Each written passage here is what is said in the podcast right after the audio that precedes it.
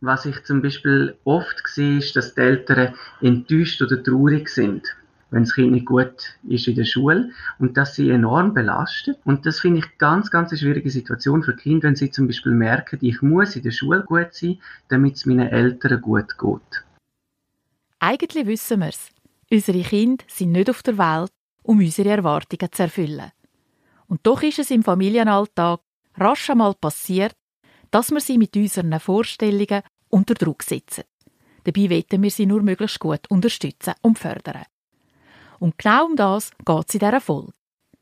Wie können wir als Eltern das Selbstvertrauen von unseren Kindern fördern, ohne dass sie unter Druck geraten? Wie schaffen wir es, dass sie ein gutes Selbstwertgefühl entwickeln und sie sich von uns angenommen fühlen, ohne dass sie zuerst etwas leisten müssen? Antworten dazu gibt es in dieser Folge. Schön, dass ihr da sind und zuhört. Als Experte zu Fragen rund um Selbstvertrauen und Selbstwertgefühl bei Kindern und Jugendlichen ist der Fabian Grolimund bei mir zu Gast.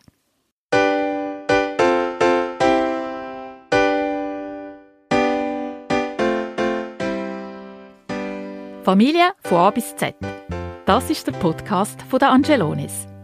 Ich bin Rita Angelone und zusammen mit Experten, Fachleuten und spannenden Menschen diskutiere ich über Fragen und Herausforderungen rund um das Familienleben.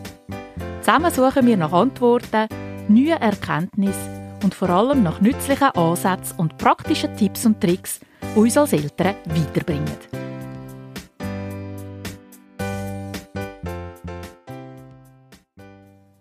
Mein Gast in dieser Folge ist der Fabian Grolimund. Er ist selber Vater von zwei Kindern im Alter von acht und fünf Jahren. Als Psychologe, Lerncoach und Buchautor setzt er sich ein, dass die Schulzeit für Kinder und Eltern möglichst farbig und entspannt ist. Zusammen mit seiner Kollegin Stefanie Ritzler, die ich bei einem nächsten Gespräch ebenfalls als Gast begrüßen darf, betreibt der Fabian das Projekt mit Kindern lernen.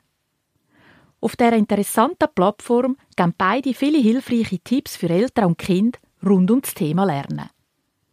Hoi und herzlich willkommen, Fabian. Hoi, Rita. Du bist selber Vater von zwei Kindern und ich gehe jetzt einmal davon aus, dass auch du dir wünschst, dass sie möglichst viel Selbstvertrauen und ein gutes Selbstwertgefühl haben.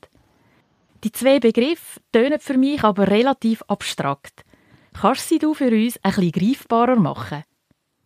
Mhm. Ich finde gerade am Anfang noch wichtig, das zu sagen. Es geht eher darum, dass Kind ein gesundes Selbstvertrauen haben, also nicht ein möglichst hohes. Und ich finde das noch wichtig, das zu unterscheiden, Selbstvertrauen und Selbstwertgefühl. Beides ist wichtig, aber es ist in anderen Situationen wichtig.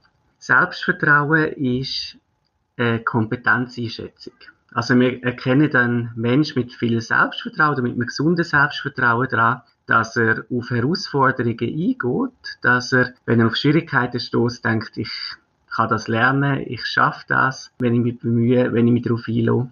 Also solche Menschen tun sich oft leicht damit, sich auf neue Situationen einzulassen, ähm, etwas Schwieriges zu lernen, wie sie nicht so leicht aufgehen. Und ob man ein gutes Selbstvertrauen hat, merkt man eigentlich immer in solchen Situationen, wenn es darum geht, kann ich das. Selbstwertgefühl ist etwas anderes. Das ist nach Morris Rosenberg eigentlich eine Einschätzung vom eigenen Wert als Person. Und ein Mensch hat dann ein gesundes Selbstwertgefühl, wenn er sich selber als wertvoll erachtet, ohne dass er das Gefühl hat, dass er etwas Besonderes muss sein. Also, dass man eigentlich so das Gefühl hat von, ich bin als Mensch ähm, wertvoll, ich genüge, ich bin liebenswert, so wie ich bin mit meinen Stärken und Schwächen. Okay, das ist jetzt sehr spannend gewesen. Habe ich das jetzt aber richtig verstanden? Ist Selbstwertgefühl wie eine Art vorgelagert und tut dann das Selbstvertrauen beeinflussen? Ja, es sind wirklich zwei relativ unabhängige Sachen. Sie können sich so verzahnen, aber sie werden wie aus unterschiedlichen Quellen gespeisen. Also zum Beispiel beim Selbstvertrauen ist vor allem wichtig Erfahrungen, wo ich Erfolg oder Misserfolg erlebe. Also wenn ich in einem Bereich immer wieder merke, ich kann das, dann baut sich in diesem Bereich mein Selbstvertrauen, oder wir Psychologen sagen eigentlich Selbstwirksamkeit auf. Oder wenn ich die Erfahrung mache, dass ich Einfluss habe. Das ist eine andere Quelle. Also so typisch zum Beispiel, wir sind äh, beim Arbeiten in einem Team, wir machen einen Vorschlag, die anderen greifen das auf, oder? Wir, wir merken, wir können Einfluss nehmen. Das ist auch etwas, was uns Selbstvertrauen gibt. Im Selbstwertgefühl sind es zwei, zwei andere Quellen, die wichtig sind. Das eine ist vor allem das Gefühl von Geborgenheit. Also, dass wir uns angenommen fühlen von anderen, dass wir uns akzeptiert fühlen in einer Gruppe, so wie wir sind. Und der zweite Punkt ist Integrität. Also wir haben eigentlich dann ein hohes Selbstwertgefühl, wenn wir unsere Werte können leben und wir zahlen das mit unserem Selbstwertgefühl, wenn wir auf eine Art die korrumpieren. Also wenn wir zum Beispiel bei Sachen mitmachen, ähm, vielleicht gerade um zuzugehören, wo mit unserem Gewissen nicht zu vereinbaren sind. Wo wir merken, das geht eigentlich gegen meine Werte. Mhm. Heißt das in dem Fall, dass Selbstvertrauen und Selbstwertgefühl durch die Familie und durch das Umfeld beeinflusst werden kann?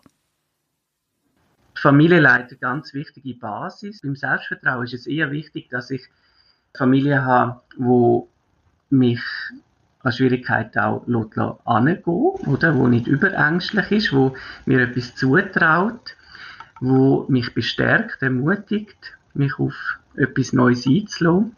Beim Selbstwertgefühl ist es wichtig, dass ich wirklich den sicheren Hafen habe. Also das Gefühl von Geborgenheit, dass ich eben nicht muss, damit ich von meinen Eltern akzeptiert wird, irgendetwas leisten.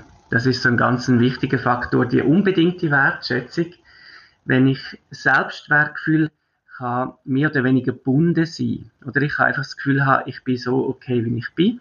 Oder ich habe das Gefühl aufbauen in meiner Kindheit, ich bin nur okay, wenn ich zum Beispiel brav bin. Oder wenn ich Leistungen bringe. Oder wenn ich die religiösen Überzeugungen von meinen Eltern teile. Oder? Dass man eigentlich merkt, ich bin nur akzeptierbar, wenn ich gewisse Kriterien entsprich. Und das erzeugt ein sehr fragiles Selbstwertgefühl, wo ich eigentlich im späteren Leben immer dafür kämpfen muss, damit ich mich selber noch liebenswert finde. Ja, das kann ich jetzt gut nachvollziehen. Aber als Eltern ist man doch etwa die im Clinch, dass man eben doch etwas vorgibt. Man versucht, das Kind zu motivieren, um ein bisschen mehr zu lernen. Oder wenn sie in der Schule mal eine schlechtere Note macht, versucht man es dort hinzuführen, dass es sich verbessern kann ist das dann schon fast eine Manipulation, wo dann das Selbstwertgefühl gefährdet? Also ich finde es wichtig, Kinder sind nicht aus Zucker. Oder? Also man darf klar seinen Standpunkt haben. Ich finde mich auch seine eigenen Werthaltungen zum Ausdruck bringen. Mir ist das zum Beispiel wichtig, oder kann man sagen. Die Frage ist einfach, wie geht man mit dem um? Und was ich zum Beispiel sehr schwierig finde, heute zum Teil, ist, wenn die Eltern die Schule so wichtig ist, dass sie sehr viel Druck aufbauen auf Kind. Gerade dann, wenn Kind das eigentlich nicht leisten können. Also wenn die Eltern nicht erwarten, dass sich das Kind bemüht, sondern dass es eben Erfolg hat in einem Bereich, wo es das nicht schafft. Und gerade besonders schwierig finde ich, dass zum Beispiel viele heute, also viele Eltern heute sagen, ja, wir machen keinen Druck, oder? Wegen uns muss das Kind nicht ins Gimmi und man merkt, das stimmt überhaupt nicht. Also wenn zum Beispiel die Eltern im Lerncoaching einem gegenübersetzen, spürt man sofort den Druck. Und das gibt so einen Double Bind, oder? Für Kind ist das, was nonverbal vermittelt wird, ganz etwas anderes als das, was die Eltern sagen. Und das finde ich sehr schwierig. Oder dann sagt man es lieber offen. Mir ist es wichtig. Und was ich dort immer wichtig finde, ist, mir ist das wichtig. Und das Kind hat einen gewissen Freiraum, ob es den Wert übernehmen will oder nicht. Und was ich zum Beispiel oft sehe, ist, dass die Eltern enttäuscht oder traurig sind, wenn das Kind nicht gut ist in der Schule und das sie enorm belastet, oder? Und das finde ich ganz, ganz eine schwierige Situation für Kinder, wenn sie zum Beispiel merken, ich muss in der Schule gut, gut sein, damit es meinen Eltern gut geht. Also wenn die Eltern so eine Abhängigkeit haben, ihrem Wohlbefinden von dem, was Kind leistet. Das finde ich fast schlimmer, als wenn die Eltern schimpfen wegen schlechter Noten. Oder wie das Kind dann eigentlich eine sehr enge Beziehung hat und sich wie verantwortlich fühlt mit seinen Schulleistungen dafür, dass die Eltern keine schlaflose Nacht haben. Und wenn das Kind dann nicht sicher ist, im anderen Punkt, in der Selbstwirksamkeit, oder wenn es eben nicht das Gefühl hat, wenn ich lerne, dann werde ich besser und dann kann ich dafür sorgen, dass die Noten kommen, dann ist das eine unheimlich schwierige Situation, wo einfach die Eltern an sich arbeiten und nicht das Kind verzweifelt sollte versuchen, besser zu werden. Okay, aber manchmal ist es doch schon so, dass man das Kind gut kennt und man weiß, dass es gewisse Probleme oder Herausforderungen eigentlich schon besser anpacken kann, wenn es sich nur mehr zutrauen Also, dass es eine Herausforderung annehmen könnte und vielleicht über seine Grenzen herauswachsen würde, ohne dass von älterer Seite eine Erwartungshaltung entsteht. Also, dort richtig zu handeln, das tut mich schwierig. Was ratest du in so Fällen? Ja, das, das ist eine Gratwanderung. Aber ich finde, es hat viel mit dem zu tun, dass man zu seinen Werthaltungen steht, ohne dass man verlangt, dass jemand anders die übernimmt. Und das macht einen auch freier drin, die auszudrücken. Oder ich finde auch in einer Partnerschaft, wenn ich sagen kann, mir ist das und das und das wichtig, ohne dass der andere gerade spuren muss und das übernehmen muss, oder? Dann ist es anders. Und ich finde das wirklich auch die bessere Art als so eine subtile Manipulation. Das ist der wichtige Punkt, ist der alte Satz, oder das Kind nicht auf der Welt ist, um meine Erwartungen zu erfüllen. Ich kann es begleiten, aber eigentlich ist es als älterer Teil meine Aufgabe herauszufinden, was das für ein Mensch ist und wo er sich entwickeln kann und nicht, dass er so wird, wie ich das vielleicht in meinen Vorstellungen gesehen habe. Und das ist ja noch spannend, wie schnell, dass man sich als Eltern Vorstellungen macht, wie früh, dass die da sind und zum Teil auch wie wenig Spielraum, dass das hat. Wenn man jetzt aber gleich ein Kind hat, wo das gesunde Selbstvertrauen eben nicht immer hat, wie, wie kann man als Eltern helfen und fördern, ohne dass da gerade Druck entsteht?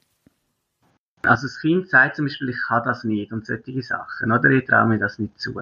Ja. Eigentlich geht es dort immer darum, dass man die Gefühle, die da sind, dass man die annimmt. Also ich finde es schwierig, wenn man dort dagegen redet, oder? Doch, klar kannst du das. Ich weiß, dass du das schaffst. Das bringt einem nicht viel. Wenn man sich selber verunsichert fühlt und jemand nimmt einfach den anderen Standpunkt ein, dann kann ich das eigentlich nicht nachvollziehen. Und das Erste, was ich dort brauche, ist, ist jemand, der zulässt und das nachvollzieht. Und wo das vielleicht auch ein Stück weit normalisiert. Also jemand, der sagen kann, ja, ich kenne das, das geht mir manchmal auch so. Und man vielleicht sich zurückerinnert oder und sagt, ja, an dem Punkt ist es mir ganz ähnlich gegangen. Ich habe zum Beispiel ins Ausland wählen das erste Mal und ich habe gedacht, oh Gott, ähm, mit dem Flughafen und wie, wie funktioniert das alles und ich wäre am liebsten daheim geblieben oder mir erinnert sich an eine schulische Herausforderung, oder wo man denkt, ich schaffe das nicht. Und dann kommt man ins Gespräch, oder? Und dann kann man wirklich mit dem Kind eigentlich diskutieren, wie fühlt sich das an? Ich kann dir die, und da finde ich immer das Wichtige, ich kann ja die Sicherheit niemandem einimpfen. Das geht nicht. Ich kann nur jemandem zeigen, dass Unsicherheit immer mal wieder im Leben normal ist. Und ein Vorbild dafür sein, dass man dann genau hinschaut. Ist es wirklich gefährlich? Ist es wirklich eine Überforderung? Oder ist es vielleicht einfach so, dass ich jetzt einmal den Sprung muss machen und, und schauen darf, was passiert, oder? Und was ich dort immer noch wichtig finde, ist, dass man auch ein bisschen weiss, mit ganz vielen viel Schülern und Studierenden geschafft, die solche Angst haben, und es geht fast nie darum, dass man es nicht schaffen könnte, sondern was dem passiert. Oder es geht nicht darum, wenn ich die Prüfung nicht schaffe, dann habe ich die Prüfung nicht geschafft. Sondern es geht eigentlich immer darum, wer ist enttäuscht. Wenn ich die Prüfung nicht schaffe, dann bin ich ein Versager. Wenn ich die Prüfung nicht schaffe, dann äh, flippen meine Eltern aus. Die Lehrerin wäre sicher sehr enttäuscht, wenn ich dort schlecht abschneide. Und das, was wir dann eigentlich brauchen, ist, um, um die Sicherheit zu haben, auf etwas einzugehen, wo wir vielleicht eben nicht schaffen, ist, dass wir wissen, das sind hinter Menschen, die uns genauso gern haben wie vorher. Und das ist noch spannend, dort mal anzuschauen, was haben die Kinder, die Jugendlichen dort für ein Konzept? Das ist so ein wichtiger Punkt, oder wenn ich das Gefühl habe, wenn ich die Herausforderung dann nicht schaffe, dann bin ich nicht mehr liebenswert, dann bin ich ein Versager, dann sind andere enttäuscht, dann wird das immens bedrohlich. Und wenn dann eben eigentlich die Leute kommen und sagen, doch, du schaffst das, du schaffst das ganz sicher, dann reduziert das nicht die Unsicherheit, sondern es baut zusätzlichen Druck auf. Also dort sagen den Jugendlichen oft, ja, meine Eltern, die sagen immer, du schaffst das, du schaffst das, die können sich gar nicht vorstellen, dass ich es nicht packe, oder? Die wären dann sicher, äh, ich glaube, die hätten ein ganz anderes Bild von mir. Und das ist das Schwierige an dem, wenn man, wenn man so mit diesen Sätzen kommt, oder? Wo man eigentlich die Möglichkeit vom Scheitern gar nicht mit in Betracht zieht, wie man das Kind nicht verunsichern möchte, aber indirekt dem Kind auch das Gefühl gibt, die Sache dürfen wir gar nicht denken. Oder? Es ist gar nicht erlaubt, über das nachzudenken. Ähm, ich kann mit dem eigentlich als älterer Teil gar nicht richtig umgehen. Ah je, ich bin gerade am Studieren, dass man als Eltern natürlich relativ rasch mal so Sachen sagt. Natürlich der guten Meinung, dass man am Kind da damit Mut macht. Und dabei ist es gerade kontraproduktiv. Ich frage mich jetzt auch gerade, ob es langfristige Konsequenzen gibt, wenn Kinder ständig unter dem Erwartungsdruck stehen, niemanden enttäuschen zu dürfen. Was sagst du da dazu? Also die bedingte Wertschätzung, es kommt immer darauf an, wie sehr dass es ein Kind verinnerlicht. Was ich noch oft sehe, ist Erwachsene, die auch eben im Alter von 40, 50 immer noch versuchen, die Anerkennung von einem älteren Teil zu erreichen und sie nie bekommen. Und das finde ich manchmal noch eine spannende Frage. Welcher ältere Teil hätte mehr Wertschätzung gegeben? Und von welchem hättest du das mehr gewünscht? Und dann merkt man oft, man hätte sich natürlich von dem mehr gewünscht, wo man es nicht bekommen hat. Und dann merkt man zum Teil auch, das ist heute noch so. Oder vieles, was ich mache in meinem Leben, äh, geht es eigentlich darum, meinem Vater, meiner Mutter, wo immer so geizig war mit Anerkennung, zu beweisen, dass ich es schaffe, dass ich etwas wert bin. Und zum Teil muss man ganz bewusst aus dem Kampf aussteigen. Oder dass man sagt, die, ich werde die Wertschätzung von dieser Person nie bekommen. Jetzt müssen wir halt unsere Beziehung auf etwas anderem fussen. Das muss ich abstreichen, weil das tut mir nur weh. Und das finde ich so, eigentlich, das ist lästig, wenn man das hat. Ganz blöd ist, wenn man das verinnerlicht hat. Also wenn man das so weit verinnerlicht hat, dass man sich eigentlich selber nur in diesen Phasen akzeptieren kann, wo man erfolgreich ist. Zum Teil erwachst aus dem unheimliche Motivation. Also sehr viele Eltern, die mit dem arbeiten, sind vielleicht auch stolz, wie sie tatsächlich ein Kind haben, das sehr erfolgreich ist. Und was ich dort oft gemerkt habe, wenn ich mit Menschen zusammengeschafft habe, die das verinnerlicht haben, bei denen geht es immer ein bisschen um Leben und Tod. Die Anspannung, die sie haben, auf ähm, eine Leistungssituation hin, ist unheimlich groß so als hätte man wirklich das Gefühl, es, es steht eigentlich alles auf dem Spiel. Und das ist das Problem, dass das bleibt, oder? Dass die Leute zum Teil beruflich sehr erfolgreich sind, aber alles dafür opfern, dort kein Maß mehr haben und dann oft eigentlich auch Probleme in anderen Bereichen bekommen. Also, dass sie zum Beispiel nachher mit dem Partner, der Partnerin das Problem bekommen oder mit dem Kind oder wie sie einfach nicht andere Bedürfnisse noch erfüllen können, wie sie so darauf ausgerichtet sind, damit ich liebenswert bin, damit ich wertvoll bin, muss ich erfolgreich sein. Und die Menschen haben auch einfach nachher ein riesiges Problem, wenn sie Misserfolge haben. Also die erholen sich extrem schlecht von dem, weil es dann nicht nur ist, ich habe die Prüfung nicht bestanden, ich habe meinen Job verloren, sondern ich bin als Mensch jetzt komplett entwertet. Und das ist eigentlich das grösste Risiko. Oder dass jemand aus so etwas nachher kaum mehr herausfindet. Mhm. Jetzt haben wir vieles gesagt, was man als Eltern nicht machen sollte. Wenn wir es einmal umkehren und schauen, was aus deiner Sicht die wichtigsten Ansätze sind, um das Selbstvertrauen und das Selbstvergefühl bei unseren Kindern möglichst richtig zu fördern. Eigentlich ist es immer dann, wenn ein Kind schwierig sich verhaltet, immer dann, wenn ein Kind äh, einen Misserfolg hat, wenn es enttäuscht heimkommt, ist eigentlich eine unheimlich gute Gelegenheit, um sein Selbstwertgefühl zu stärken. Wie genau in diesem Moment kann ich eigentlich zeigen, ich bin für dich da, ich habe dich gern, ich kann mit dir zusammen ruhig sein über das, oder? Aber ich habe Distanz dazu. Nicht ich bin enttäuscht über dich, sondern ich sehe, du hättest das sehr gern wollen und es ist dir nicht gelungen. Ich finde dort zum Teil auch noch gut, wenn man sich ein bisschen wieder darauf vorbereitet. Oder wenn ich zum Beispiel weiss, mein Kind hat müde Schule oder es hat so müde Rechtschreibung und heute haben sie ein Diktat gehabt, dann wird es jetzt in den nächsten Tagen heimkommen und es wird eine schlechte Note haben und es wird enttäuscht sein. Und ich kann mir überlegen im Vornherein, wie ich mit dem umgehe. Ich kann vielleicht auch das Kind fragen, oder was tut dir denn gut? Was tut dir gut, wenn du enttäuscht heimkommst? Möchtest du denn, dass ich mit dir rede? Möchtest du lieber ein bisschen Zeit für dich haben? Möchtest du einfach eine Umarmung, ohne dass wir etwas sagen? Dass man das wie mal bespricht, oder? Wie ist das eigentlich für dich? Was hilft dir denn? Und das Kind ist dann immer noch enttäuscht. Aber es ist sehr viel weniger schlimm. Das kann man auch nachweisen. Also es hat eine spannende Studie von dem. Da hat man 11- bis 15-jährige Schüler untersucht. Und zwar ist das drei Monate bevor sie Zwischenzeugnis bekommen haben. Und war ein Brummelmann und seine Kollegen. Gewesen. Das Forscherteam hat den Schülern eine Aufgabe gegeben. Sie haben entweder müssen 15 Minuten lang schreiben über eine Person, die sie bedingungslos wertschätzt und annimmt und ein Beispiel beschreiben, wo sie das erlebt haben.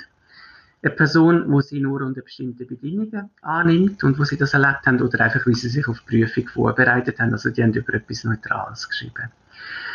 Und dann haben sie geschaut, drei Wochen später haben sie die Zeugnis bekommen also die Noten von diesen Prüfungen.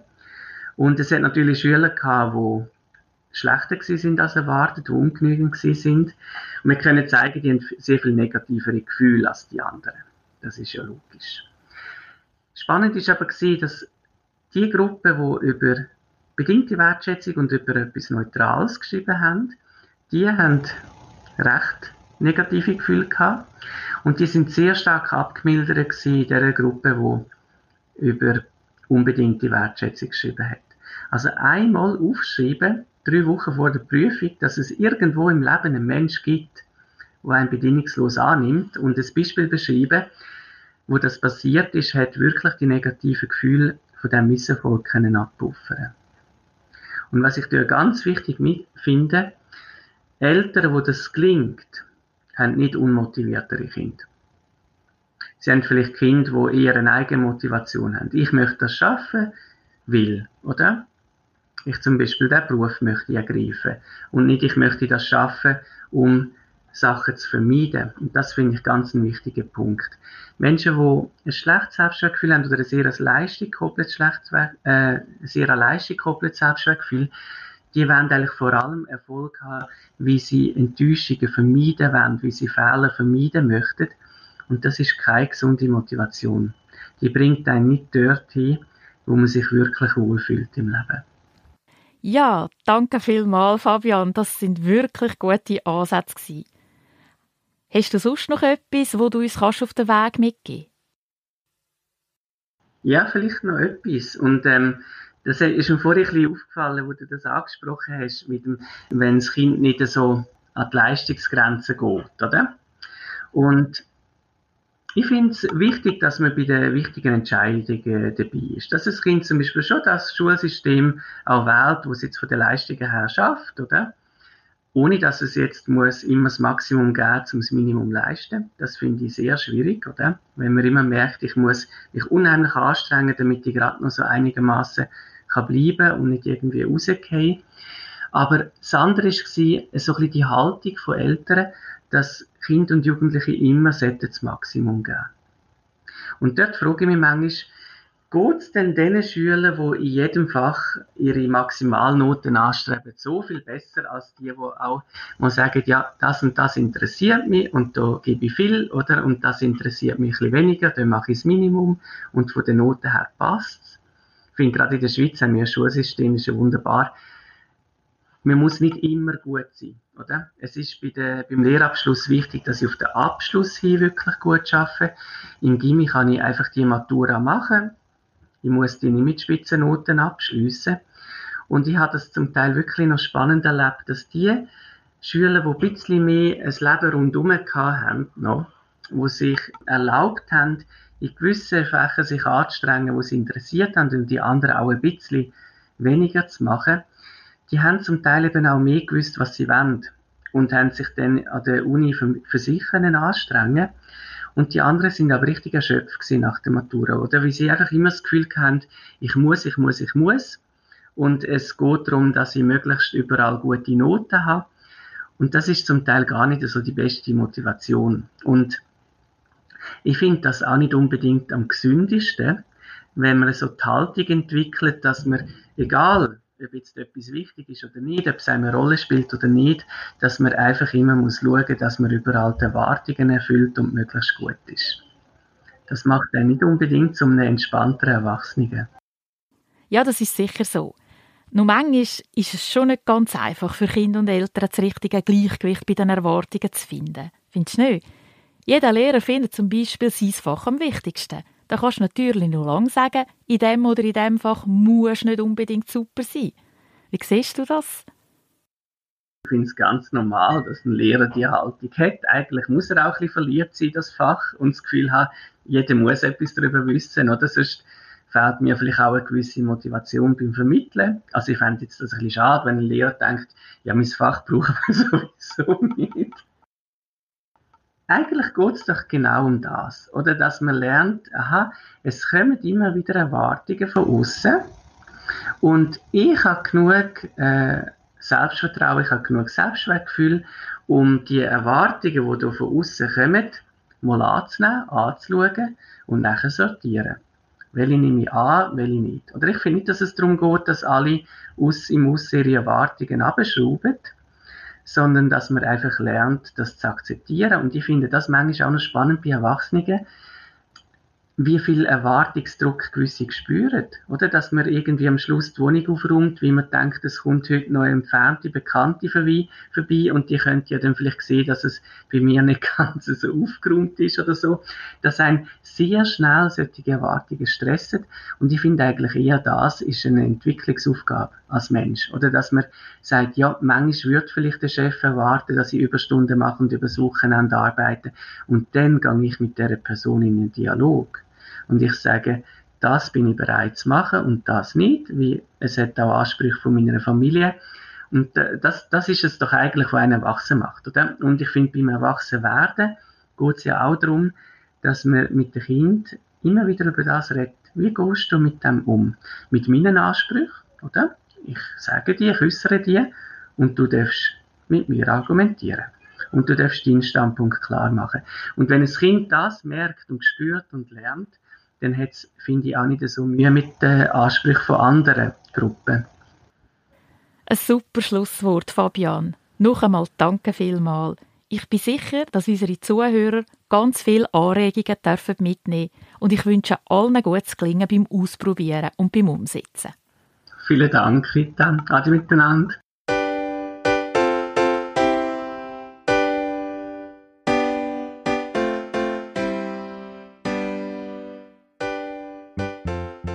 Selbstvertrauen und Selbstwertgefühl. In dieser Folge haben wir erfahren, dass beide Komponenten wichtig sind und bei Kind und Jugendlichen zu einem starken Ich führen. Wir wissen, dass das Selbstvertrauen von unseren Kind mit jedem Erfolg in diesen Gebieten wächst, die für sie und nicht unbedingt für uns Eltern wichtig sind. Wir haben auch erfahren, dass Selbstvertrauen immer auch im Zusammenhang mit Erwartungen steht. In erster Linie mit denen der Kind und Jugendlichen selber aber auch mit denen von uns Eltern. Wir wissen jetzt auch, dass es beim Selbstwertgefühl darum geht, wie sich unsere Kinder mit all ihren Stärken und Schwächen selber als wertvoll betrachten können und von uns Eltern bedingungslos angenommen fühlen dürfen, ohne dass sie dafür zuerst etwas beweisen oder erreichen müssen. In den Shownotes zu dieser Folge findet ihr den Link zum Biberblog eine Plattform von Fabian mit vielen weiterführenden Tipps zum Thema. Ihr findet auch den Hinweis zum Buch Geborgen, mutig, frei, wo der Fabian zusammen mit seiner Kollegin Stefanie Ritzler zu dem Thema geschrieben hat. Auch auf unserem Blog www.diangelones.ch findet ihr zahlreiche Beiträge, die zum Thema passen und wo wir zusammen mit dem Fabian umgesetzt haben. Tun in der Suche auf dem Blog nach dem Stichwort mit Kindern lernen suchen. Schaut unbedingt vorbei und lasst euch von allen Ansätzen inspirieren. Ich wünsche euch noch einmal gutes Gelingen beim Umsetzen. Merci fürs Zuhören. Tschüss zusammen und bis zur nächsten Folge.